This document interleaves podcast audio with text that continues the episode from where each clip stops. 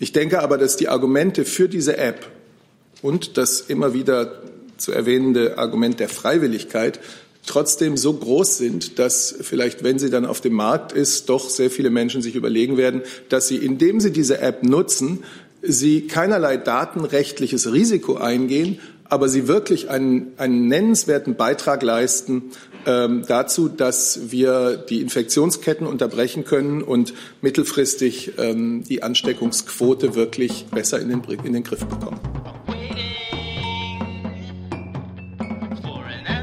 Tag, liebe Kolleginnen und Kollegen. Herzlich willkommen in der Bundespressekonferenz und herzlich willkommen auch allen, die uns heute zuschauen, da diese Pressekonferenz live übertragen wird. Ich sage noch ein paar kurze Worte, damit Sie wissen, was das hier ist, was Sie hier sehen. Es ist eine Veranstaltung der Bundespressekonferenz. Die Bundespressekonferenz ist eine regierungsunabhängige Organisation der Journalistinnen und Journalisten, die über den Bundestag und über die Bundesregierung berichten. Wir gewährleisten, dass alle Mitglieder, die inländischen der Bundespressekonferenz und die ausländischen, die im Verein der Auslandspresse Mitglied sind, hier Fragen stellen können. Wir freuen uns, dass wir die Vertreter der Regierung, die Sprecher der Regierung bei uns hier haben können und dass sie vor allen Dingen auch in diesen Tagen zu uns kommen und unsere Fragen beantworten. In besonderen Zeiten erlauben wir eine Live-Übertragung dieser Veranstaltung, weil wir wissen, dass das Interesse und das Informationsbedürfnis groß ist. Und herzlichen Dank an Phoenix, die uns mit zwei Gebärdendolmetscherinnen unterstützen. Vielen Dank dafür. Herr Seibert, Sie haben aus dem Kabinett zu berichten. Bitte. Ja, ähm, mache ich auch gleich gerne. Guten Tag, meine Damen und Herren. Ich wollte zwei Dinge vorweg sagen. Erstens, erstens haben Sie ja sicherlich auch die Ankündigung bekommen, dass die Bundeskanzlerin äh, heute Nachmittag um 16.15 Uhr im Kanzleramt vor die Presse treten wird. Ich weise noch mal darauf hin, wegen der nötigen Abstandsregelungen ähm, haben wir den etwas begrenzten Zugang, den Sie ja auch aus den letzten Wochen schon kennen. Aber natürlich wird auch alles live ähm, im Netz zu sehen sein, 16.15 Uhr. Darf ich noch mal kurz unterbrechen? Wir sind hier heute limitiert auf eine Stunde, weil um 14 Uhr, nur ja für die Kollegen, um 14 Uhr genau. der Bundeswirtschaftsminister und der Bundesfinanzminister äh, zu uns kommen. Entschuldigung. Ja. Ich wollte noch einmal ganz kurz ähm, einleitend sagen, wir sind jetzt in der Karwoche, wir gehen auf das Osterfest zu. Es ist eine ganz besondere Zeit für alle, ob sie nun Christen sind oder nicht. Und es ist eine Zeit, die wir alle in diesem Jahr der Corona-Pandemie ganz anders erleben werden und erleben müssen. Die Bundeskanzlerin hat in ihrem Podcast am Wochenende die Lage ja noch mal beschrieben. Sie sprach von der leichten Hoffnung, die sich mit den neuen Infektionszahlen verbindet, von denen wir aber eben noch nicht sagen können, ob sie wirklich einen sicheren Trend abbilden. Es bleibt daher absolut notwendig, alle Regeln der, des reduzierten öffentlichen Lebens wie des reduzierten privaten Lebens weiter einzuhalten. Es bleibt unerlässlich, den Abstand von mindestens eineinhalb Metern zu allen zu wahren, mit Ausnahme derjenigen Menschen, mit denen man in der Wohnung zusammenlebt. Es bleibt daher für jeden von uns bei der Notwendigkeit regelmäßigen und gründlichen Händewaschens. Also all diese Hygieneregeln sind heute so nützlich und notwendig ähm, wie in den letzten Wochen auch. Und das wird auch so bleiben. Und vieles, das uns an Ostern wichtig und lieb ist, der Kirchgang, ähm, die kurze Urlaubsreise, der Ausflug ans Meer, der Ausflug in die Berge, mit vielen anderen ums Osterfeuer stehen, das geht in diesem Jahr eben nicht. Das soll bitte jeder wissen und das soll bitte jeder auch beherzigen. Insofern werden Sie verstehen, dass die Bundesregierung, auch wenn manche das fordern, jetzt keinen Exit-Stichtag, keinen festen Termin nennen kann, ab dem alles wieder anders wird, ab dem die Maßnahmen gelockert werden können.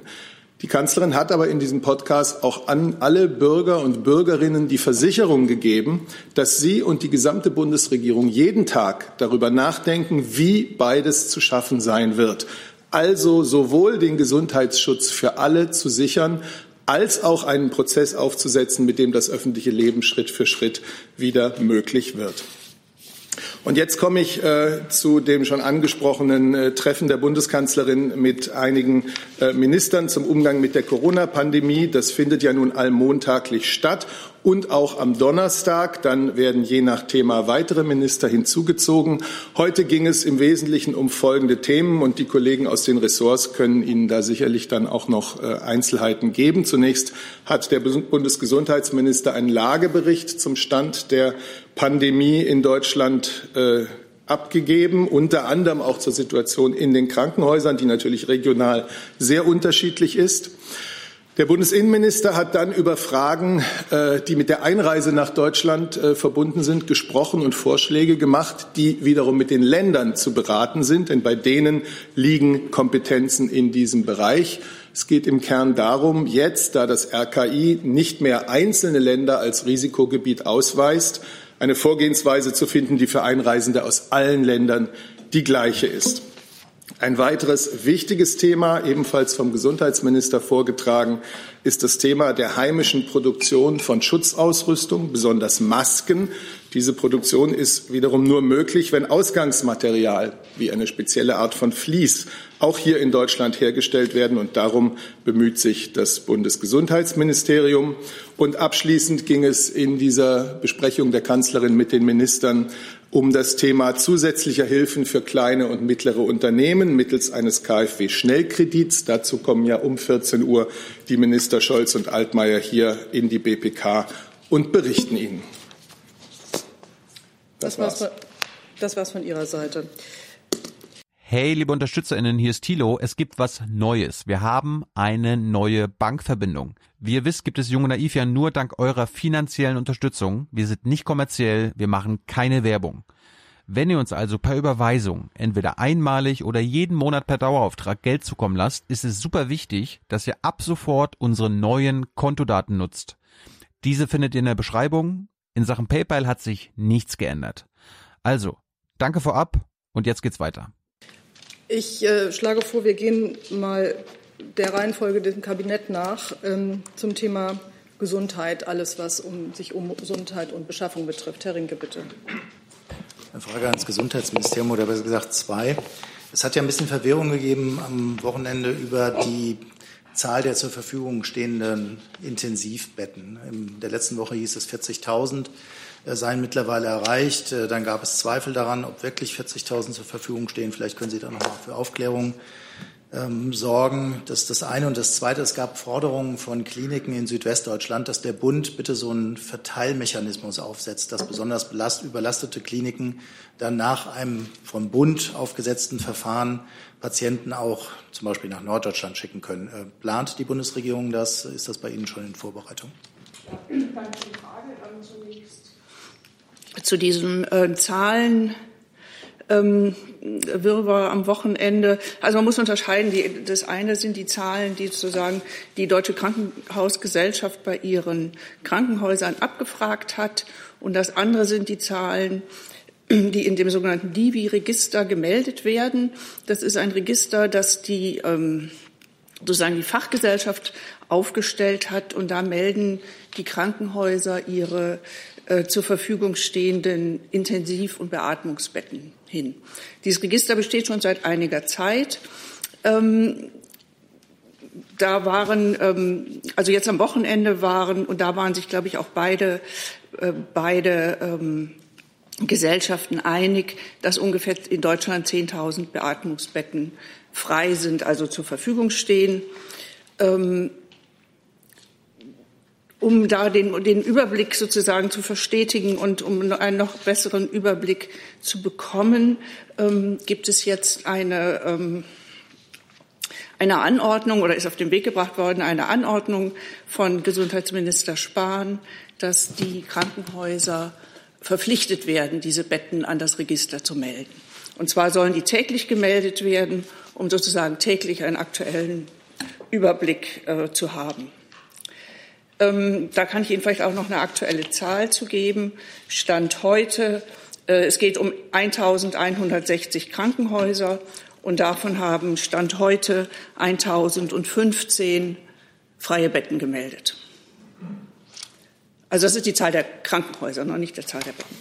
So, ähm, das ist das eine. Und der andere Punkt war, ach so, diese, diese ähm, nationale Verteilung. Also das ist eine Forderung, die jetzt auch nicht so ganz neu ist. Die ist auch letzte Woche, vorletzte Woche schon mal erhoben worden. Also wir sind eigentlich der Meinung, dass eine sozusagen eine Bundes, eine Bundesbehörde oder eine zentrale bundesweite Verteilung ähm, da nicht so viel Sinn macht. Es ist aus unserer Sicht besser, das bei den Ländern zu belassen, die einfach den Überblick über ihre Krankenhäuser haben und ähm, im, sozusagen im Bedarfsfall äh, dort äh, tätig werden können. Darf ich nochmal nachfragen ja, zum ersten Punkt, weil ich das, äh, ich habe verstanden, wie Sie es erklärt haben, ja. aber äh, entweder habe ich es überhört, aber wie groß ist denn jetzt die Zahl der Betten, die zur Verfügung stehen? Denn Sie müssen ja als Ministerium doch irgendwie von einer Größe ausgehen, mit der Sie dann auch arbeiten und rechnen können. Also ich, ich kann im Moment ich kann Ihnen jetzt nicht genau die Zahl der Betten sagen. Ich kann Ihnen nur im Moment die Zahl der Krankenhäuser sagen und diese 10.000 Beatmungsbetten, um die, die man am Wochenende da identifiziert hat, von beiden Seiten übereinstimmend. Ähm, dieses Register ist öffentlich einsehbar. Also da bitte ich Sie im Verständnis, dass ich da jetzt im Moment keinen aktuellen Stand habe, weil das halt wirklich auch sehr, aber, sehr schnellen Veränderungen unterworfen ja, aber ist. Aber nur um es zu verstehen, das heißt, wenn es öffentlich einsehbar ist, ich werde ab dieser verpflichtenden Meldung, ich weiß nicht, wann das greifen wird, heute? Morgen. Ja, der Referentenentwurf ist jetzt sozusagen auf den Weg gebracht worden. Also das ganz so schnell geht es jetzt auch nicht, aber das kommt dann. Das, und wann kommt das? Also ab wann können wir damit rechnen, dass wir wirklich verlässliche Zahlen haben? Also im Moment sind es halt noch freiwillige Meldungen der Krankenhäuser, aber auch verlässlich, aber halt sind noch nicht für alle, alle Krankenhäuser da. Ich denke, also ich kann Ihnen das nicht sagen. Das ist eine Verordnung, die jetzt vorgelegt werden muss und die muss halt ähm, äh, unterzeichnet werden, verkündet werden und dann tritt sie in Kraft. Frau Hüsch. Äh, eine Frage äh, zu den Masken. Herr Seibert hatte gesagt, dass nunmehr Materialien in Deutschland produziert werden sollen, bestimmte Fliese. Wo wird das passieren und wie lange wird das dauern, um eine ausreichende Anzahl von Masken herzustellen? Ähm, ja, also es gibt ähm, sozusagen eine Initiative des, des äh, Gesundheitsministeriums. Wir haben die, die deutschen Unternehmen angeschrieben, die schon vorher sozusagen signalisiert haben, dass sie bereit sind zu produzieren angeschrieben und ihnen sozusagen einen Rahmenvertrag angeboten, ähm, um ihnen da auch eine gewisse Sicherheit zu geben. Das ist ein Rahmenvertrag, der bis Ende 2021 laufen soll und halt bestimmte Bedingungen, äh, Konditionen für die Abnahme der, der, ähm, des Materials bietet. Wie viele Unternehmen sich bis dahin gemeldet haben, kann ich Ihnen heute nicht sagen. Aber es gibt ja, ich meine, das ist ja auch öffentlich bekannt, es gibt einige deutsche Unternehmen, die da schon eingestiegen sind, die schon produzieren, die sich da schon öffentlich auch zu geäußert haben. Trigema unter anderem. Nachfrage? Aber wie lange äh, plant das Ministerium? Wie lange wird es dauern, damit Sie diese äh, äh ausreichende Zahl von ja, das, produzieren können? Meine, wir, Kann man das beschreiben? das wissen Sie ja auch, wir sind natürlich jetzt schon mit allen Kräften dabei, äh, Material einzukaufen im Inland und im Ausland. Das ist auch ein laufender Prozess. Da wird natürlich jeden Tag werden da ähm, Lieferungen bestellt und Lieferungen entgegengenommen. Ähm, den, den deutschen Herstellern, also diese Rahmenverträge, haben ähm, eine Frist, dass man sagt, bis, bis Mitte August müssen die ersten Lieferungen da sein. Also setzt man voraus, dass es jetzt auch erstmal anlaufen muss, dass die Produktion eingestellt werden muss und bis dahin sollen die ersten Lieferungen äh, äh, garantiert werden. Aber auch jetzt ist es natürlich schon so, dass viel geliefert wird. Ich kann Ihnen da ähm, auch noch ein paar aktuelle Zahlen geben. Also Ende letzter Woche hatten wir ähm, Lieferungen von von Schutzmasken. Also da geht es einmal um diese, diese äh, FFP-Masken und die, die sogenannten OP-Masken. Hatten wir Mas hat, sind äh, Lieferungen von sieben, knapp 37 Millionen Stück eingegangen, die dann verteilt werden auf die Bundesländer. Das waren die Masken und ungefähr knapp, knapp 25 Millionen Handschuhe. Na, und das ist halt ein laufender Prozess. Da wird jeden Tag bestellt und geliefert. Ich glaube, man muss, Entschuldigung, wenn ich das so sage, ich glaube, man muss eben im Blick haben, dass es nicht nur um einen kurzfristigen Bedarf gehen wird, äh, was Masken und Schutzausrüstung betrifft, sondern auch einen mittelfristigen Bedarf. Und deswegen ist es wichtig, hier in Deutschland eben auch eine mittelfristige Produktion aufzubauen, die diesen Bedarf dann äh, in den kommenden Monaten und das wird um viele Monate gehen, auch ähm, decken kann. Ich habe jetzt auf meiner Liste Herrn Jung, Frau Braun, nein, dann auf jeden Fall Sie und Herrn Lange. Ähm, eine Frage noch, äh, die uns online von den Kollegen zugespielt wurde. Und dann würde ich das Thema gerne wechseln, wenn es da nicht hier noch großen Bedarf gibt, Frau Münch, ähm, weil wir noch sehr viele Fragen auch zu Exit-Strategie und Grenzkontrollen haben. Es gibt hier eine Frage ähm, von der Kollegin Rieser zu den Intensivbetten. 10.000 neue Betten, fragt sie, so hat sie das verstanden. Und wie war die, der Gesamtzahlstand am Wochenende? Sehr gut. Also ähm, ja, wie gesagt, das hatte ich ja eben schon gesagt. Also am Wochenende gab es von vom, vom, aus diesem DIVI-Register und von der Krankenhausgesellschaft die, die Meldung, dass 10.000 Beatmungsbetten zur Verfügung stehen.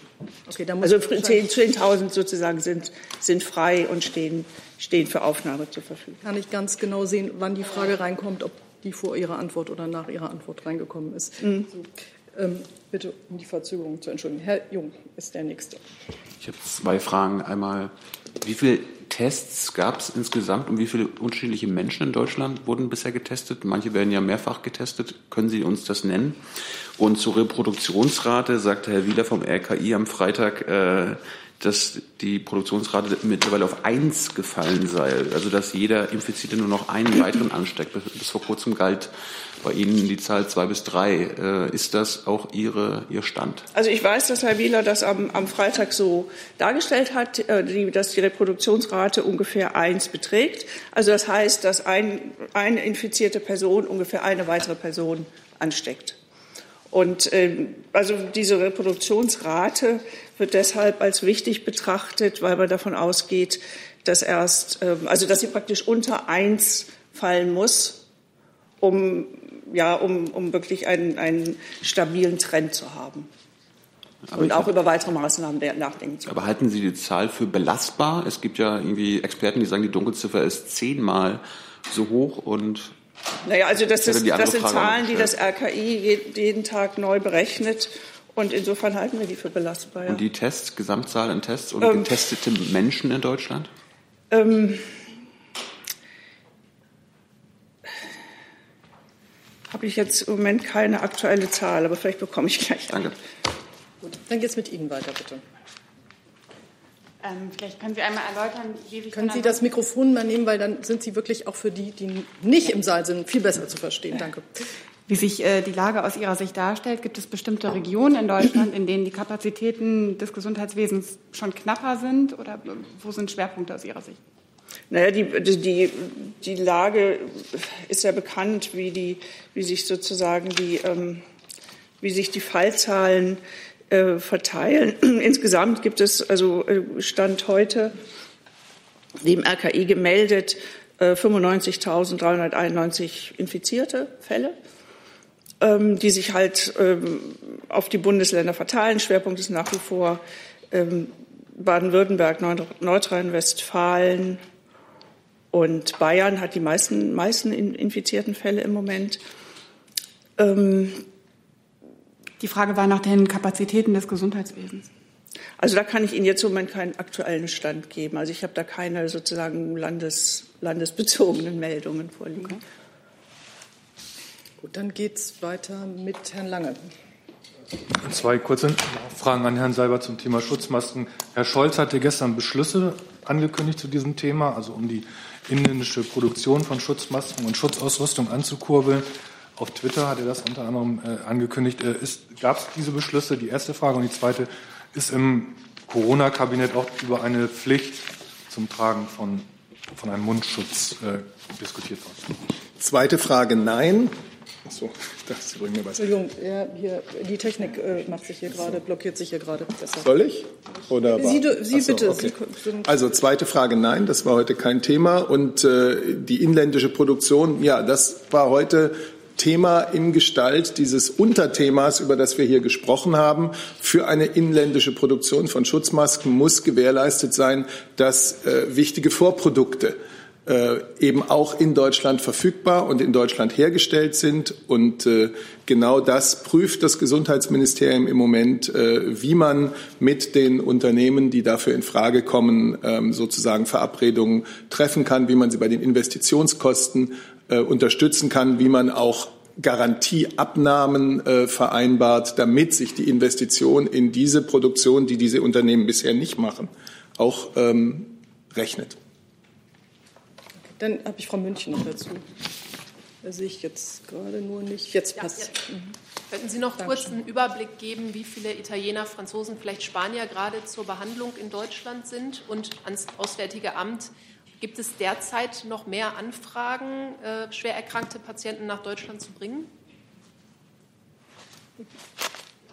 Also ich kann Ihnen dazu ehrlich gesagt keine Zahlen nennen. Das läuft also von der Organisation, von der Verteilung her läuft das nicht über das BMG.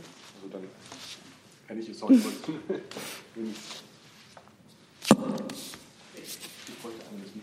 ja, Entschuldigung, ich bin hier gerade Multitasking. Ja, ich kann Ihnen äh, gerne die Zahlen nennen, so wie sie mir vorliegen. Wie Sie wissen, wird das ja dezentral äh, organisiert und die Länder äh, machen bestimmte Zusagen auf Basis der jeweils vorliegenden Kapazitäten, die da sind, die zur Verfügung gestellt werden können für Patienten aus Krisengebieten äh, aus anderen Ländern Europas.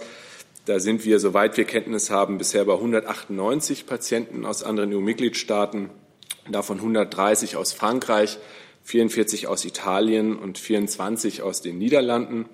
Bislang äh, gibt es auch äh, weitere 58 Platzzusagen, von denen wir derzeit Kenntnis haben, die noch nicht äh, gefüllt sind. Äh, dazu gibt es Gespräche und die Platzzusagen werden auch nicht mehr, so wie es am Anfang war, äh, exklusiv für bestimmte EU-Länder vergeben, sondern gelten allgemein für andere EU-Staaten. Von der italienischen Seite ist es äh, im Moment so, dass ein leichter Rückgang der Zahl der Corona-Intensivpatienten zu beobachten ist. Daher wird aus Italien zunächst kein weiterer Transfer nach Deutschland geplant. Die Bundesländer sind informiert und stehen weiter bereit, falls sich die Lageeinschätzung da ändern sollte. Ich würde das Thema gerne verlassen jetzt. Es gibt äh, einige Fragen zum Thema Lockerung, Exit-Strategie und die Fragen der Grenzkontrolle. Herr Goffert, Sie haben das Wort. Ja, die erste Frage nach der Exit-Strategie wird das dann eine schrittweise Lösung geben, in der Weise, dass man zum Beispiel nach gewissen Branchen öffnet, also kleine Geschäfte zuerst. Macht man es dann mit den Schulen? Äh, Bildungsländersache, entscheiden die Länder am Ende darüber. Und dann noch eine Frage zu dem Thema ähm, Grenzen. Es ist ja so, dass die Grenzen nach Belgien, nach Holland nach wie vor offen sind, äh, auch weil Nordrhein-Westfalen das so will. Ähm, gibt es da jetzt einen, einen Gesinnungswandel sozusagen? Oder drängt das BM, Strategie äh, des Land Nordrhein-Westfalen, die Grenze jetzt zu schließen. Wie sieht das denn generell aus?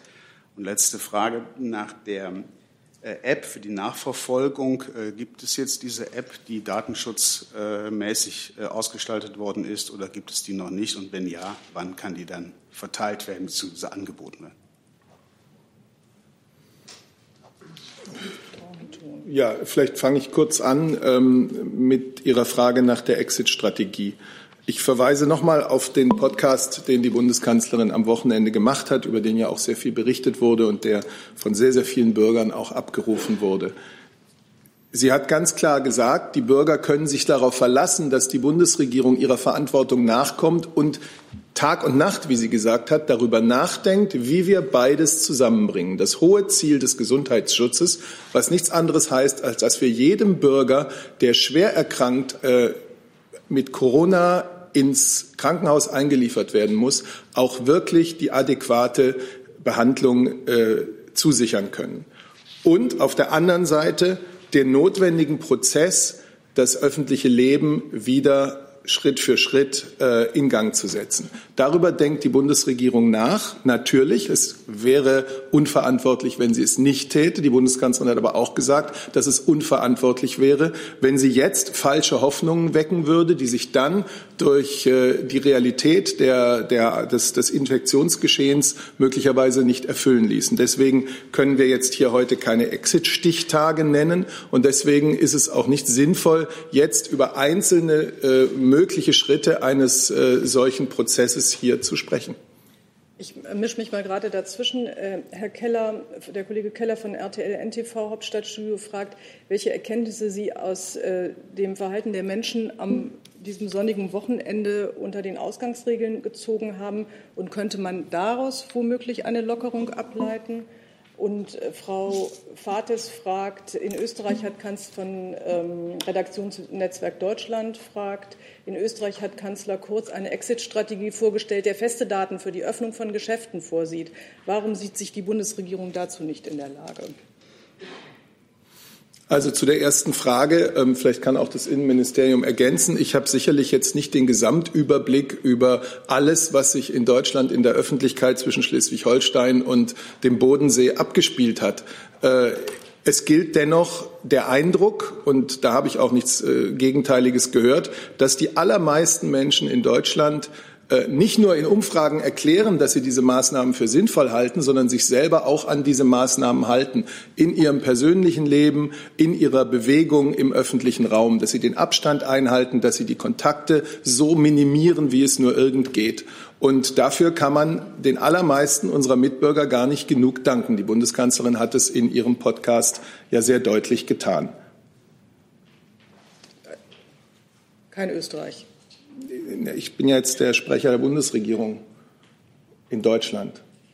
Ja, Sie waren ja angesprochen, warum so. die Bundesregierung sich nicht so verhält. Weil ich, zu der, weil ich zu der Frage des, äh, des Exits äh, aus den derzeitigen Lockerungen mit Bezug auf die äh, dazu sehr klaren Worte der Bundeskanzlerin äh, mich geäußert hatte. Sie wollten ergänzen? Oder ich kann die Frage zu den Grenzkontrollen äh, beantworten. Ja, ich habe hier noch eine Frage zu den Grenzkontrollen gefunden ähm, nämlich die Frage, wie viele Menschen an den Grenzen, äh, muss ich erst finden, das ist etwas unübersichtlich. Also ich kann allgemein zum Thema ähm, Infektionswege nach Deutschland unterbrechen Folgendes sagen. Ähm, Ziel der Maßnahmen der Bundesregierung seit Ausbruch der Epidemie ist es ja, die Ausbreitung des äh, Coronavirus zu verlangsamen, und zwar dadurch, dass man in Deutschland die Infektionsketten durchbricht, aber auch die Infektionswege nach Deutschland unterbricht. Dazu sind verschiedene Maßnahmen ergriffen worden. Unter anderem hat äh, der Europäische Rat am 17. März beschlossen, dass Einreisen aus Drittstaaten in die EU nur noch in ausgewählten Fällen zulässig sind. Ähm, das sind zum Beispiel EU-Bürger, die einreisen dürfen, weiter Bürger aus Schengen-assoziierten Staaten oder langjährig in Deutschland wohnende Personen und deren Familien. Ähm, diesen ist nach wie vor die Einreise gestattet, um an ihren Wohnort äh, zurückzukehren. Der Bundesinnenminister ähm, ist der Auffassung, dass ähm, man hier noch weitere Anstrengungen unternehmen sollte und hat daher darauf gedrungen, äh, dass im Bundes-Corona-Kabinett äh, heute darüber gesprochen worden ist. Die Bundesregierung schlägt den Ländern nun vor, dass für diese Personengruppe, die noch einreisen dürfen nach Deutschland, nach mindestens mehrtägigem Auslandsaufenthalt äh, eine verbindliche zweiwöchige Quarantäne angeordnet äh, werden soll. Das ist nur ein, das ist ein Vorschlag an die Länder, die dies auf Basis des Infektionsschutzgesetzes ähm, anordnen äh, oder die die Aufgabe haben, dieses an, anzuordnen. Ähm, der Bund ist hier daran interessiert, dass wir möglichst ein einheitliches Vorgehen haben und wird die Länder daher dabei unterstützen, dieses umzusetzen. Die Frage nach der App, Entschuldigung. Ja, ja, ich äh, weiß, dass da noch was offen ist. Ähm, es äh, gibt äh, noch eine Frage von der Kollegin Janina Lückhoff vom ARD Hörfunk äh, zu den Grenzkontrollen. Wie viele Personen wurden an der Grenze angewiesen? Na schön, jetzt bewegt sich das nochmal hier. Äh, ab, abgewiesen meint sie wahrscheinlich, weil sie keinen triftigen Einreisegrund hatten. Und wie viele wurden wegen des Verdachts auf eine Corona-Infektion abgewiesen? Ähm, der Bundesinnenminister hat am 16. März ähm, angeordnet, dass an einigen deutschen äh, Binnengrenzen ähm, äh, Grenzkontrollen vorübergehend wieder stattfinden sollten. Und an diesen äh, Grenzen, das sind die Grenzen zu Österreich, der Schweiz, Frankreich, Luxemburg und Dänemark, sind bis zum 5. April insgesamt rund 70.000 Personen abgewiesen worden, die keinen dringenden Einreisegrund nachweisen konnten. Ähm, Herr, Herr Lehmann. Ich wollte fragen, ob plant Bundesregierung oder Bundesinnenministerium die, die gleiche Regelungen für die Grenze zu Polen, Tschechien, Holland und äh, Belgien wie die zu Österreich jetzt gelten? Ich habe Ihnen gerade die ähm, Maßnahmen ähm, vorgetragen, die die Bundesregierung jetzt treffen möchte. Diese bestehen vor allem darin, dass Personen, die nach Deutschland einreisen, mit einem wichtigen Grund, ähm, äh, sich 14 Tage in Quarantäne begeben müssen. Weitere Maßnahmen sind Stand heute äh, nicht geplant. Also egal welche Grenze, die Quarantäne. Egal auf welchem Wege diese Personen einreisen, sei es äh, auf dem Landweg, sei es auf dem Seeweg ähm, oder auch auf dem Luftweg. Es gilt für alle, die ähm, nach Deutschland einreisen und einen mehrtägigen Auslandsaufenthalt ähm, äh, hinter sich haben. Frau von, die Kollegin von Bouillon von der Süddeutschen Zeitung fragt, ob es zutrifft, dass es aus den Staatskanzleien der 16 Bundesländern schon Zustimmung gab, dass Rückkehrer nach Deutschland zur Quarantäne verpflichtet werden sollen. Das ist mir nicht bekannt. Nicht bekannt. So, dann mache ich hier, also die App habe ich noch im Sinn. Gibt es noch mal jetzt zu den Grenzkontrollen? Ähm, Bitte schön, Frau Buschow. Ich muss jetzt doch noch mal nachfragen, weil ich es noch nicht verstanden habe. Also wenn ich es richtig verstehe, bleiben andere, äh, sind an einigen europäischen Grenzen weiterhin keine Grenzkontrollen vorgesehen. Die Leute, die von dort kommen, zum Beispiel Niederlande, Polen, sollen aber, wenn sie von dort kommen, in Quarantäne. Verstehe ich das A richtig? Und wenn ich das richtig verstehe, frage ich mich, wie das für Berufspendler praktikabel sein soll. Ja, ähm, ich kann Ihnen mitteilen, dass es natürlich Ausnahmen von dieser Regelung gilt, unter anderem für Berufspendler, ähm, aber auch für Personen, die also Geschäfts Geschäftsreisen, die dringende und unaufschiebbare Termine in Deutschland haben. Es gilt auch für den, äh, für den Güterverkehr. Auch hier gilt das Ausreisen. Es gilt für Transitreisen, die also nur durch Deutschland in ihr Heimatland reisen äh, wollen und das nachweisen können. Für diese soll diese zweiwöchige Quarantäne nicht gelten. Ansonsten ähm, bleibt es dabei, dass an bestimmten Grenzen vorübergehend Grenzkontrollen eingeführt worden sind. Dort kann man unmittelbar dann kontrollieren, ob jemand einen dringenden Einreisegrund hat. Und wenn er den hat, ihnen dann direkt die Quarantäneanordnung aushändigen. Die Bundespolizei wird hier unterstützen in Amtshilfe äh, tätig werden. Die konkreten Einzelheiten werden jetzt in den nächsten Tagen mit den Bundesländern ähm, abgestimmt. Ähm, Ziel ist, dass zum 10. April diese Regelungen in Kraft treten werden. Zu Ihrer konkreten Frage. Wie Sie wissen, gibt es ja seit ähm, Beginn der Pandemie in Deutschland äh, eine intensivierte Kontroll- und Fahndungsmaßnahmen an allen Grenzen, auch an denen, an denen jetzt keine äh, vorübergehenden Binnengrenzkontrollen eingeführt worden sind. Und im Rahmen dieser ähm, Kontrollmaßnahmen, dieser verstärkten, ähm, hat die Bundespolizei die Möglichkeit, dann auch diese neue Quarantäneregelung mit zu überprüfen und den Personen, die eingereist sind, äh, die Quarantäneanordnung ähm, bekannt, bekannt zu machen. Ich habe hier noch zwei Fragen. Einmal die Frage, ab wann gilt das? Und die zweite Frage ist, wie kontrolliert, wird das kontrolliert? Die ähm, neue Regelung soll äh, in Abstimmung mit den Bundesländern am 10. April in Kraft treten. Und äh, konkrete Einzelheiten werden jetzt abgestimmt. Die Bundespolizei wird in Amtshilfe tätig sein können, um äh, diese ähm, äh, Anordnungen auszuhändigen. Äh, kontrolliert werden soll es durch die Gesundheitsbehörden vor Ort, die ja für die Umsetzung des Infektionsschutzgesetzes äh, zuständig sind. Wie gesagt, diese Verordnungen sollen auf Basis des Infektionsschutzgesetzes, Paragraphen 32 und auch 28, ähm, erlassen werden durch die Länder, ähm, die dann auch für die Umsetzung äh, vor allem zuständig sind. So, jetzt geht's. Frau Buschow noch eine Nachfrage. Bitte. Nicht direkt eine Nachfrage, aber zum Themenkomplex. Es war auch immer mal wieder in der Debatte die Frage, verschärft sich was äh, beim Themenfeld Asyl? Dürfen Asylbewerber noch einreisen? Können Sie da vielleicht mal schildern, welches Aufkommen gibt es da überhaupt noch an das der Grenze? Das würde ich jetzt mal kurz in ja? die Schleife legen, weil wir sonst, okay. ich habe hier, hier wehende Hände und so weiter. Also Sie sind jetzt erst mal dran, nachdem Sie schon so lange gewartet haben. Ja, Rob Schaffberg vom Telegraph, auch zum gleichen äh, Themenkomplex. Äh, eben äh, Holland zum Beispiel oder Polen äh, wurde angesprochen. Also äh, bisher sind diese äh, Grenzkontrollen, die mit anderen Ländern gibt, äh, so wie Frankreich, Österreich und so weiter, die gibt es mit Niederlanden, Belgien ähm, und einigen anderen Ländern noch nicht. Ähm, wie wollen Sie dann diese Quarantäne bei Leuten, die keinen zwingenden Grund haben, überprüfen? Ist es mit Schleierfahndung wie, wie jetzt oder werden die Kontrollmaßnahmen da ausgeweitet? Und zweiter Punkt nochmal vielleicht an Herrn Seibert. Ähm, das betrifft einen Aufruf des niederländischen Ministerpräsidenten an deutschen Urlauber, bitteschön nicht äh, in den Osterferien nach Holland zu kommen. Das hat er ganz zwingend hat er das gesagt. Würde die Bundeskanzlerin auch Urlauber aus den Niederlanden äh, aufrufen oder aus anderen Ländern, bitteschön nicht in den Osterferien nach Deutschland zu kommen? Ähm, also zur ersten Punkt kann ich sagen, wie gesagt, in den nächsten Tagen werden die konkreten Einzelheiten, äh, zusammen mit den Bundesländern äh, festgelegt. Ähm, es soll gelten, dass für jeden, der einreist aus dem genannten Personenkreis, äh, die Verpflichtung gilt, sich 14 Tage in häusliche Quarantäne zu begeben. Ähm, umgesetzt werden diese Maßnahmen, sollen die Maßnahmen durch die Länder werden, auch kontrolliert werden, zum Beispiel durch die Gesundheitsbehörden. Und die Bundespolizei hat angeboten, hier in Amtshilfe tätig zu sein und die, diese Anordnung den Personen auszuhändigen. An den Grenzen, an denen jetzt noch nicht kontrolliert wird, ähm, gibt es, wie gesagt, diese verstärkten Fahndungs- und Kontrollmaßnahmen. Und äh, in diesem Zuge äh, werden dann Personen, die angehalten werden, auch wird dann Personen diese Bekanntmachung ausgehändigt werden können. Aber die konkreten Einzelheiten äh, werden jetzt bis zum 10. April ausgearbeitet und ähm, da wird man dann Wege finden, wie das kontrolliert werden kann.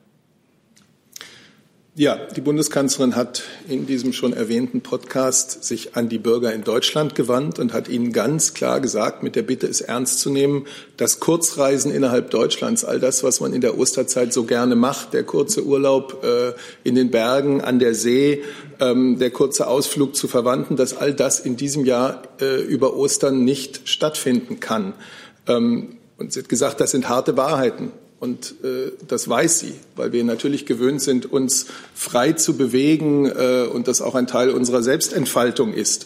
Aber genau das ist jetzt notwendig. Sie hat sich an deutsche Bürger gewandt. Ich gehe davon aus, dass das, was der niederländische Ministerpräsident an die Bundesbürger äh, gerichtet hat, er umgekehrt sicherlich auch an seine eigenen Bürger, damit meint er sicherlich auch seine eigenen Bürger. Das liegt ja in der Logik der Sache. Und ich glaube, wir alle müssen verstehen, und da macht äh, Deutschland, Niederlande oder andere Länder keinen großen Unterschied. Dieses Osterfest wird ein anderes sein müssen. Es ist ein Osterfest äh, im Zeichen der Pandemie. Pandemie. Äh, es ist ein Osterfest, in dem wir unsere Fürsorge, unsere Nächstenliebe dadurch ausdrücken, dass wir eben solche Reisen nicht machen, um die Infektions äh, um nicht neue Infektionsherde zu schaffen, um die Infektionszahlen nicht weiter hochgehen zu lassen. Wir müssen sie abflachen. Ich kann dazu vielleicht nur ganz kurz ergänzen, dass wir ja bereits äh, seit Mitte März eine weltweite weite Reisewarnung haben, also vor nicht, vor nicht notwendigen touristischen Reisen ins Ausland abraten, also dementsprechend auch äh, von Reisen in die Niederlande. Und daran ändert sich jetzt über die Osterzeit nichts. Also von daher ist das äh, absolut auch die Linie, die wir hier, äh, unseren Bürgern empfehlen, die der niederländische Ministerpräsident da vorgetragen hat. So, jetzt habe ich Frau Hüsch und Herrn Rinke dazu. Herrn Lehmann. Frage zu ähm, Österreich noch. Ist das okay mit in dem Komplex? Ja, und dann, das war ja noch Lockerung. Und dann gehen wir nochmal zu Herrn Goffert zu der App zurück. Der ist nämlich nicht beantwortet, die Frage bis jetzt. Bitte. Genau, ähm, an, an die, äh, Herrn Seibert, äh, doch nochmal die Frage äh, zu den Lockerungen Österreich. Überrascht Sie das, dass die Österreicher das doch schon relativ konkret festlegen können, unter anderem auch schon mit einem genannten Datum für die Rückkehr der Schüler in die Schulen? Das ist nicht an mir, jetzt hier Überraschung oder so etwas auszudrücken. Die Bundeskanzlerin ist zurzeit äh, nahezu täglich mit vielen europäischen Regierungschefs im Kontakt. Sie war auch mit dem österreichischen Regierungschef im Kontakt in den letzten Tagen. Ähm, ich habe das jetzt hier nicht zu kommentieren. Unsere Situation ist so, wie wir sie dargestellt haben. Herr Rinke. Schließt direkt an ans Innenministerium. Wenn Österreich jetzt äh, seine eigenen Regelungen lockert, werden dann die Grenzkontrollen gegenüber Österreich, also an der bayerisch-österreichischen Grenze zum Beispiel, verschärft, weil man nicht möchte, dass die Österreicher dann ihre Freiheiten in Deutschland ausleben. Äh, die eine Frage. Und die zweite, vielleicht können Sie noch mal erklären, warum es eigentlich diese Unterscheidung gibt zwischen diesen fünf Ländern, die Sie erwähnt haben, und den Niederlanden und Belgien. Also ist das Infektionsrisiko von Menschen, die aus den Niederlanden und Belgien nach Deutschland kommen, geringer oder hat das was mit den Landesregierungen zu tun, äh, die betroffen sind? Ich schrieb da gerne noch äh, was hinterher. Ähm, der Kollege René Hölschi von der Neuen Zürcher Zeitung fragt, wie wird diese Quarantänepflicht begründet in einer Phase, in der das Virus auch in Deutschland ähnlich weit verbreitet ist wie im Rest Europas und alle EU- und Nachbarstaaten sehr ähnliche Vorsichtsmaßnahmen ergriffen haben? Darf ich noch eins in Richtung Frau Hüschs äh, ja. nachreichen? Ich glaube, was man auch bedenken muss, ist, dass Österreich äh, zum Teil strengere Maßnahmen äh, ergriffen hatte als Deutschland. Da gibt es dann auch noch Unterschiede äh, von Land zu Land, aber das muss bei der ganzen Sache bedacht werden. Zu den Grenzkontrollen in Österreich ist zu sagen, dass äh, hier ja schon seit geraumer Zeit, auch schon vor Ausbruch der Pandemie, äh, kontrolliert worden ist, aus anderen Gründen. Ähm, wir haben hier vorübergehende Grenzkontrollen. Das heißt, es darf niemand äh, das Land äh, betreten und ins Land einreisen, der keinen äh, wichtigen Grund vorzuweisen hat, keinen dringenden Reisegrund. Ähm, das ist so scharf, wie das jetzt äh, erforderlich ist und weitere Verschärfungen sind hier jetzt nicht denkbar. Das ist das, was uns möglich ist und was wir auch für völlig ausreichend erachten. Ähm, so zu den äh, übrigen Grenzen. Ähm, es ist entschieden worden, dass wir zu bestimmten äh, Ländern, bestimmten Grenzregionen, Schweiz, Frankreich, Luxemburg, Dänemark, die vorübergehenden Grenzkontrollen wie in Österreich einführen. Ähm, da gab es verschiedene Gründe für. Ein, Leit, leitendes, ein leitender Grund war, dass ähm, es hier Risikogebiete äh, gegeben hat oder gibt äh, an den Grenzen und äh, hier deswegen eine besondere Dringlichkeit war, besonders kontrollieren zu müssen. Ähm, selbstverständlich ähm, spielt ja auch eine Rolle, inwieweit äh, die Länder dies für erforderlich halten. Äh, wir ähm, stehen da im äh, engen Austausch mit den Landesregierungen und auch ein Argument ist, ob die Landesregierung eine solche Maßnahme befürwortet oder nicht. und zur dritten Frage, Quarantäne. Wie war die Frage nochmal ganz genau? Warum, also vom, vom Sinn her, so warum Deutschland jetzt Einreisekontrollen äh, oder macht, obwohl das in ganz Europa von der Gefahr eigentlich ähnlich ist inzwischen. Ähm, die Bundesregierung wird bei ihren Maßnahmen davon geleitet, nicht nur in Deutschland die Infektionswege zu, Wege zu unterbrechen, sondern auch die Infektionswege nach Deutschland. Ja, unterscheiden wir nicht. Ähm, und insofern ähm, ist es dem Bundesinnenminister sehr wichtig, auch hier voranzuschreiten und diese Quarantänepflicht für die Menschen, die nun nach Deutschland zurück, zurückkehren, nach mehrtägigem Auslandsaufenthalt, dient dazu, weiterhin auch die Infektionsketten nach Deutschland zu unterbrechen und hier noch weitere, eine weitere Verlangsamung der Virusausbreitung zu erreichen. Habe ich jetzt noch jemanden wegen Grenz und Exit übersehen, weil wir haben noch App und äh, noch Beschaffung und wir haben auch noch Corona-Bonds. Herr Rinke? Ich muss noch mal nachfragen Bitte? bei der Rückkehr und der Quarantäne.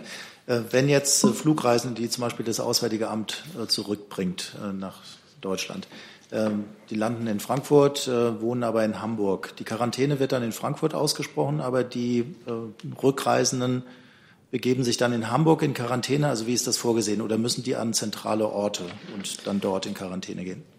Es ist vorgesehen, dass das Bundesgesundheitsministerium die ähm, Flug, ähm, äh, Flugreisefirmen verpflichtet, also die Flugunternehmen, ähm, die Passagierdaten an die jeweils zuständige äh, Gesundheitsbehörde weiterzugeben, sodass, sodass dort kontrolliert werden kann, ob die, ähm, der Quarantäne Folge geleistet wird ähm, oder nicht.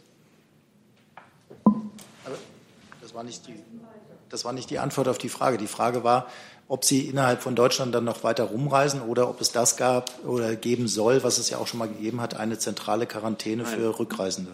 Äh, vorgesehen ist eine häusliche Quarantäne. Das heißt, in diesem konkreten Fall äh, kann der Reisende dann nach, äh, in, seine Heimat, in seine Heimatstadt reisen und sich dort direkt in Quarantäne begeben. Und dass dies, dass dies eingehalten wird, wird von der örtlichen Gesundheitsbehörde kontrolliert, die die äh, entsprechenden Informationen durch die Flugunternehmen erhalten. Hier taucht noch die Frage nach einem triftigen Grund auf, was ein triftiger Grund ist, der darunter fällt. Ein dringender Grund ist zum Beispiel, dass man, äh, das gilt jetzt ja als dringender Grund für die Regionen, wo jetzt schon vorübergehende Grenzkontrollen angeordnet worden sind. Man kann dennoch einreisen, wenn man zum Beispiel einen Arbeitsvertrag nachweisen, äh, nachweisen kann, dass man also Pendler ist, Berufspendler oder einen ähm, Arbeitsauftrag in Deutschland äh, auszuführen hat, einen Arbeitsvertrag vorzuweisen hat. Das sind zum Beispiel dringende Gründe. Zur Grenze, Herr Liemann nicht mehr. So, dann kommen wir noch mal. Herr Goffert hat noch mal das Zur Wort App. zu der App. Könnte dazu. Sie möchten, ich will Sie nicht hindern, was zu sagen. Also, ja, ich habe so Ihre Frage noch halb im Ohr. Okay, wunderbar. Es ging doch um die App. Gut, also ich will nur mal ganz grundsätzlich sagen, das ist natürlich ähm, ein ganz zentraler Baustein, wenn man äh, die Ansteckungsquote äh, beim Coronavirus senken will. Dass wir also wirklich im Infektionsfall in der Lage sind, die Kontaktketten äh, möglichst schnell zu unterbrechen. Das, was bisher stattfand, äh, also das analoge Verfahren, dass Mitarbeiter eines Gesundheitsamts versuchten, telefonisch Menschen zu erreichen, die ihnen von einem Infizierten genannt worden sind als seine Kontakte, das kann bei diesem Ausmaß der äh, Epidemie natürlich nicht mehr die Lösung sein. Es kann sich auch niemand namentlich an alle Kontakte erinnern, die er vielleicht im Bus oder so gehabt hat. Und deswegen brauchen wir diese digitalen Lösungen. Und diese digitalen Lösungen müssen natürlich datenschutzrechtlich in Fragen der Datensicherheit allen europäischen und nationalen Vorgaben genügen. Und ganz wichtig, wichtig sie müssen auf europäischer Ebene miteinander äh, vereinbar, interoperabel sein. Ähm, die Bundesregierung begleitet die, die Entwicklung jetzt verschiedener Techniken. Und man muss da zwei Dinge im Wesentlichen unterscheiden. Das eine ist ähm, die Frage nach einer deutschen App. Die wird zurzeit entwickelt. Es gibt ein, ein Projekt mit dem Heinrich-Herz-Institut und dem Robert-Koch-Institut, gefördert vom Bundesgesundheitsministerium. Ähm, und das andere ist die Frage äh, der europäischen Interoperabilität. Da äh, gibt es einen sogenannten multinationalen Pan-European Privacy Preserving Proximity Tracing, PEP-PT. Das soll die technische Rahmenarchitektur werden ähm, für interoperable Tracing-Apps in Europa. Daran sind 130 ähm, Wissenschaftler aus mehreren europäischen Ländern beteiligt. Als Sprecher fungiert äh, Christian Boos, Mitglied des Digitalrats der Bundesregierung. Da sind auch mehrere Fraunhofer-Institute des RKI, die TU Berlin beteiligt. Und auch die haben einen vielversprechenden Ansatz, ähm, damit wir wirklich von einer grenzüberschreitenden ähm, äh, Funktion sprechen können. Der Minister im Kanzleramt Helge Braun hat heute Morgen in einer Fernsehsendung gesagt, wir brauchen das in jedem Fall EU-weit. Das Schlimmste wäre, wenn wir nun sozusagen viele verschiedene Tracking-Apps in Europa hätten. Was Deutschland betrifft, hat er gesagt, dass äh, man mit Entwicklern und Testern dabei sei, die App so reif zu kriegen, dass wir sie in den kommenden Tagen oder Wochen breit in der Bevölkerung zum Einsatz bringen können. Und dann noch der letzte Satz dazu, weil der ganz, ganz wichtig ist. Diese App soll freiwillig eingesetzt werden. Freiwilligkeit ist die Grundlage ähm, der Verwendung dieser App. Natürlich von der Seite der Bundesregierung und auch von der Seite der ähm, des RKI natürlich mit der Hoffnung verbunden, dass möglichst viele Menschen äh, diese App freiwillig nutzen werden, denn dann wird sie ihre beste Wirkung entfalten. Kurzer Zusatz. Wie viel Beteiligung muss sein, damit die App wirklich eine zufriedenstellende Funktionstiefe hat? Also 50 Prozent, 60, 80, was ist sozusagen die Beteiligungsmindestzahl?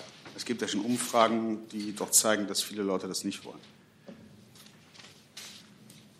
Wer kann da weiterhelfen? Ich kann Ihnen das ehrlich gesagt nicht beziffern. Ich denke aber, dass die Argumente für diese App und das immer wieder zu erwähnende Argument der Freiwilligkeit trotzdem so groß sind, dass vielleicht, wenn sie dann auf dem Markt ist, doch sehr viele Menschen sich überlegen werden, dass sie, indem sie diese App nutzen, sie keinerlei datenrechtliches Risiko eingehen, aber sie wirklich einen, einen nennenswerten Beitrag leisten ähm, dazu, dass wir die Infektionsketten unterbrechen können und mittelfristig ähm, die Ansteckungsquote wirklich besser in den, in den Griff bekommen. Ich habe jetzt dazu Herrn Jung und Herrn Bercic und ähm, noch von Daniel Lücking die Frage, Helge Braun hatte sich unter, der Kanzleramtsminister hatte sich unterschiedlich geäußert. Einmal hat er von Wochen gesprochen, bis die App da ist, und einmal von Tagen. Da fragt er nach, äh, wie die Zeitperspektive ist und fragt auch nach, ob es sich um die Nina-App oder eine andere Entwicklung handelt. Nein, Nina ist ja, wenn ich das sagen darf, etwas anderes. Nina ist die App des Bundesamtes für Bevölkerungsschutz und Katastrophenhilfe, BBK eine sehr, sehr nützliche App äh, für jeden, der äh, schnelle Informationen über äh, die Corona-Pandemie und ihren Weg durch unser Land äh, haben will, ist das eine sehr empfohlene App. Aber das ist nicht die Tracing-App, über die ich jetzt hier gerade gesprochen habe. Dann wäre das auch geklärt. Herr Jung hat das Wort und eine Herrn Brinke habe ich dann auch. Eine BBK-App, das wäre es ja? Ähm, BBK. Ja, ich habe es falsch verstanden. Ähm, Herr Seibert, Sie sagten gerade, die App soll innerhalb Europas vereinbar sein bzw. interoperabel. Herr Braun spricht von europaweiter einheitlicher App. Das sind ja zwei unterschiedliche Dinge. Könnten Sie noch mal aufklären, äh, was jetzt gilt? Und wenn Sie sagen, das RKI zusammen mit dem BMG und so weiter, die entwickeln und äh, entwickeln da die App, aber wer programmiert die? Also wer, wer sind die Coder im Hintergrund? Ist das eine Firma? Ist das Open Source? Wie ist das? Das sind Antworten, die würde ich Ihnen, weil es doch sehr ins Detail geht, auch ins technische und digitale Detail, würde ich Ihnen gerne nachreichen. Und weil Sie den Podcast der Kanzlerin so oft erwähnen, äh, ist das, können Sie uns sagen, wie viele Abrufe der mittlerweile hat? Nicht und aus dem Kopf. Ersetzt, äh, ersetzen die Podcasts mittlerweile die Interviews? Und, das ist jetzt nicht so richtig eine App-Frage. Ja, aber jetzt sind wir schon mal. Aber ich erwähne, also ich beantworte das gerne. Die Bundeskanzlerin macht seit na, mindestens 12, 13 Jahren jedes Wochenende einen Videopodcast. Und so war es auch am vergangenen wieder. Ja, aber es gibt. Also es gab schon immer in dieser Kanzlerschaft nahezu immer einen wochenendlichen Videopodcast. Und genau das gibt es auch weiterhin.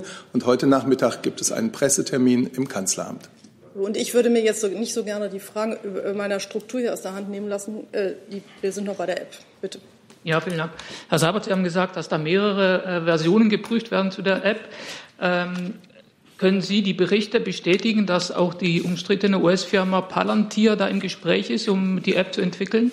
Das war hier am vergangenen Freitag Thema der Bundespressekonferenz, äh, ist klar beantwortet worden, würde ich Sie bitten, im äh, Protokoll nachzuschauen. Das ist ein sehr guter Vorschlag, Herr Rinke. Ähm, ja, auch nochmal direkt anschließend an das, was Herr Jung gefragt hat.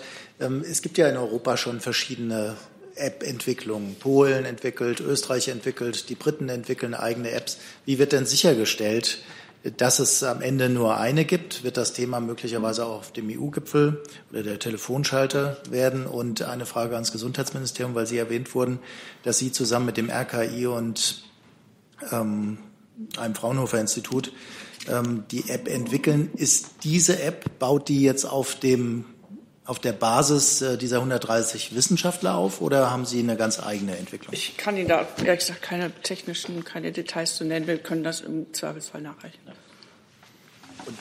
Ja, ich würde auch äh, jetzt die, die technischen Einzelfragen zur Entwicklung dieses äh, Pan-European Privacy Preserving Proximity Tracing äh, würde ich Ihnen gerne nachreichen war jetzt aber nicht die technische Einzelfrage, sondern die nach den politischen Abstimmungen, ob das möglicherweise auf dem EU-Gipfel eine Rolle spielt, weil ja längst einzelne EU-Regierungen an verschiedenen Apps arbeiten.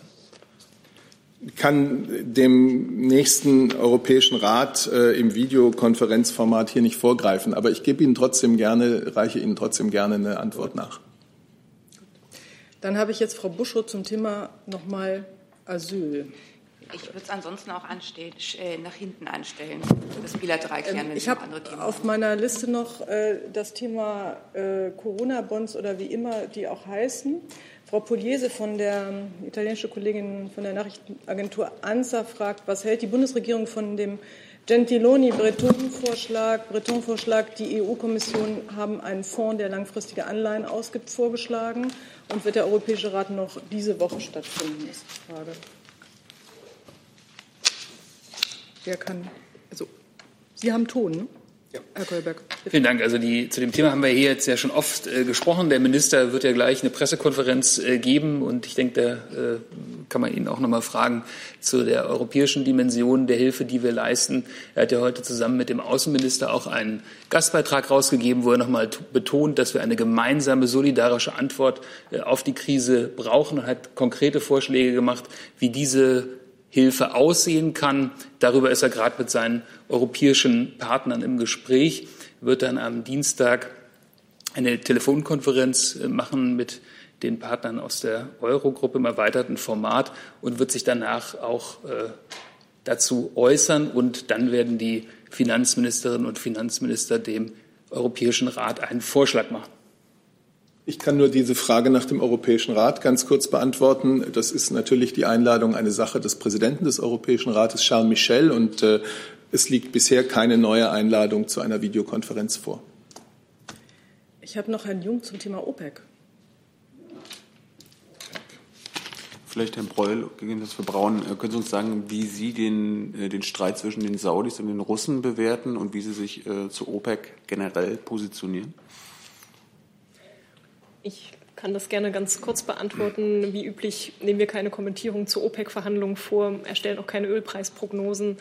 Aber ich kann Ihnen sagen, dass die Versorgungssicherheit in Deutschland gewährleistet ist. Und halten Sie OPEC für eine äh, legitime Organisation? ich kommentiere das, wie gesagt, nicht. Herr Seibert? Die Kollegin hat sich da ausgesprochen und ich habe dem nichts hinzuzufügen. Gut, dann habe ich noch Frau Hüsch und Herrn Lang. Oh, Frau Geuter, ich habe Sie komplett vergessen. Entschuldigung. Äh, ich hätte auch tatsächlich die, äh, nicht die Asylfrage, sondern die Flüchtlingsfrage. Ähm, die Frage nach der Verteilung der 1600 äh, Kinder und Jugendlichen. Wir haben bisher gehört, das liegt in der Hand der Kommission. Nun ist Luxemburg vorangegangen und es sind sich alle Beteiligten einig, dass die Zeit sehr drängt ist es äh, in dieser Situation nicht äh, an der Zeit, tatsächlich als Deutschland zu handeln und nicht darauf zu warten, äh, dass die anderen noch verbliebenen sechs Staaten, wo es ja anscheinend Verzögerungen gibt, sich bereit erklären. Ähm, Frau Geuter, dazu ähm, haben wir ja schon verschiedentlich äh, von dieser Stelle aus gesprochen. Äh, Ziel der Bundesregierung und auch des Bundesinnenministers ist es hier schnellstmöglich eine humanitäre Lösung zu finden für die äh, insbesondere Kinder aus den Flüchtlingslagern. Die EU-Kommission hat hier auch auf Drängen des Bundesinnenministers die Koordinierung übernommen. Die Gespräche werden geführt, auch im Hintergrund mit den äh, im Kreis der Staaten, die sich da bereit erklärt haben. Auch da ist der Bundesinnenminister äh, sehr aktiv und wir hoffen, dass äh, sehr zeitnah hier konkret ähm, gehandelt werden kann. Von unserer Seite aus äh, liegt da alles Erforderliche vor. Es sind verschiedene Stellen, die hier zusammenarbeiten, nicht nur die EU-Kommission, sondern auch ähm, die IOM oder ähm, der UNHCR. Ähm, die technischen äh, Abstimmungen laufen und es wird auch morgen eine weitere Telefonkonferenz der zuständigen EU-Kommissaren mit den Mitgliedstaaten, mit den Innenministern der äh, Mitgliedstaaten geben, die sich bereit erklärt haben. Also es läuft, wir arbeiten mit Hochdruck daran und äh, sind zuversichtlich, dass wir im Europäischen Verbund hier bald eine Lösung hinbekommen. Nachfrage, das sagen Sie nun schon seit geraumer Zeit und das Ganze läuft schon seit mehreren Wochen. Haben Sie für sich als Haus oder die Bundesregierung äh, intern eine Frist, äh, ab der Sie sagen, nein, jetzt handeln wir allein?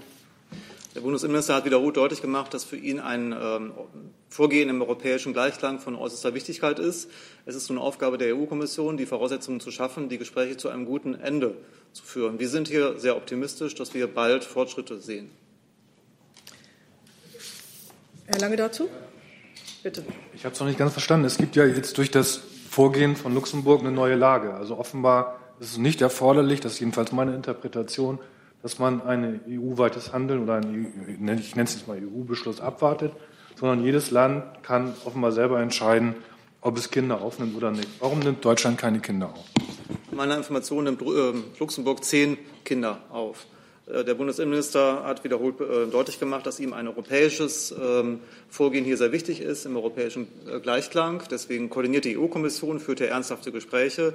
Wir unterstützen hier im Hintergrund sehr intensiv, allen voran der Bundesinnenminister, und wir gehen davon aus, dass wir zeitnah eine europäische Lösung hier hinbekommen. Das ist die Position von Deutschland. Herrn Jung habe ich noch dazu und dann habe ich noch Frau Hüsch und Herrn Rinke oder habe ich das? Nee, Frau Hüsch noch? Also ja, aber das ganz schnell. Wir also, haben noch also, zwei ist Minuten. das mittlerweile äh, Chefinnen-Sache, die Lage der Flüchtlinge? Und ähm, bis wann muss aus Ihrer Sicht, aus Sicht der Kanzlerin, äh, die Menschen da raus sein? Kann das noch den ganzen April jetzt dauern? Müssen wir bis zur Katastrophe warten? Das ist ein Thema, das die Bundeskanzlerin bewegt, wie es die Bundesregierung insgesamt bewegt. Der Innenminister ist, wie sein Sprecher ja gerade gesagt hat, da sehr engagiert, auch hinter den europäischen Kulissen. Und äh, wir hoffen und haben aber auch den Optimismus, dass es eben eine zeitnahe Lösung, eine europäische Lösung geben wird. Aber keine Chefinnen-Sache. Ich weiß ehrlich gesagt gar nicht, was Sie mit diesem Begriff äh, meinen. Wie alles, was wichtig ist, äh, beschäftigt es auch die Bundeskanzlerin, die dieser Bundesregierung vorsitzt. Ja. Liebe Hörer, hier sind Thilo und Tyler. Jung und naiv gibt es ja nur durch eure Unterstützung. Hier gibt es keine Werbung, höchstens für uns selbst. Aber wie ihr uns unterstützen könnt oder sogar Produzenten werdet, erfahrt ihr in der Podcast-Beschreibung. Zum Beispiel per PayPal oder Überweisung. Und jetzt geht's weiter. Frau Hüsch, Doch nochmal ein Corona-Thema. Es gibt ja die Klagen einiger gemeinnütziger Organisationen, dass sie keinen Rettungsschirm finden. Beispiel Jugendherbergsverband, äh, ich glaube 10.000 Arbeitsplätze, die möglicherweise verloren gehen. Ist da irgendwann was gedacht, dass auch diese gemeinnützigen Organisationen äh, in den Genuss von staatlicher Hilfeleistung kommen? Ja, vielleicht kann ich dazu was sagen. Also die Soforthilfen des Bundes äh, für die Gewährung von Überbrückungshilfen ähm, werden in der Corona-Krise werden äh, für Unternehmen und Soloselbstständige äh, zur Verfügung gestellt und stehen selbstverständlich auch gemeinnützigen Organisationen offen. Voraussetzung ist jedoch, dass der Antragsteller wirtschaftlich und damit dauerhaft am Markt als Unternehmen tätig ist. Und die WSF, also die Unterstützung durch den, durch den Wirtschaftsstabilisierungsfonds beziehungsweise die Sonderkredite dürfen aufgrund der Gemeinnützigkeit und auch aufgrund der Größenkriterien dagegen ausscheiden. Der Investitionskredit kommunale und soziale Unternehmen der KfW ermöglicht aber kommunalen Unternehmen und gemeinnützigen Organisationen eine zinsgünstige und langfristige Finanzierung von Investitionen in die kommunale und soziale Infrastruktur sowie bis 30.12.2020 auch die Finanzierung von Betriebsmitteln. Alle ganz, ganz kurz zurück. Äh, gucke auf die okay, Uhr. Dann, dann äh, mache ich es individuell. Also alle weiteren Fragen, die zu finanziellen äh, Belangen sind, die können der, kann sicher der Finanzminister sofort im Anschluss äh, blendend beantworten. Ich bitte um Nachsicht für alle, die ich vielleicht übersehen habe und die nicht zu Wort gekommen sind. Und danke herzlich den Regierungssprechern und allen Sprechern und Sprechern der Ministerien, dass sie gekommen sind und unsere Fragen beantwortet haben und schließe die Pressekonferenz.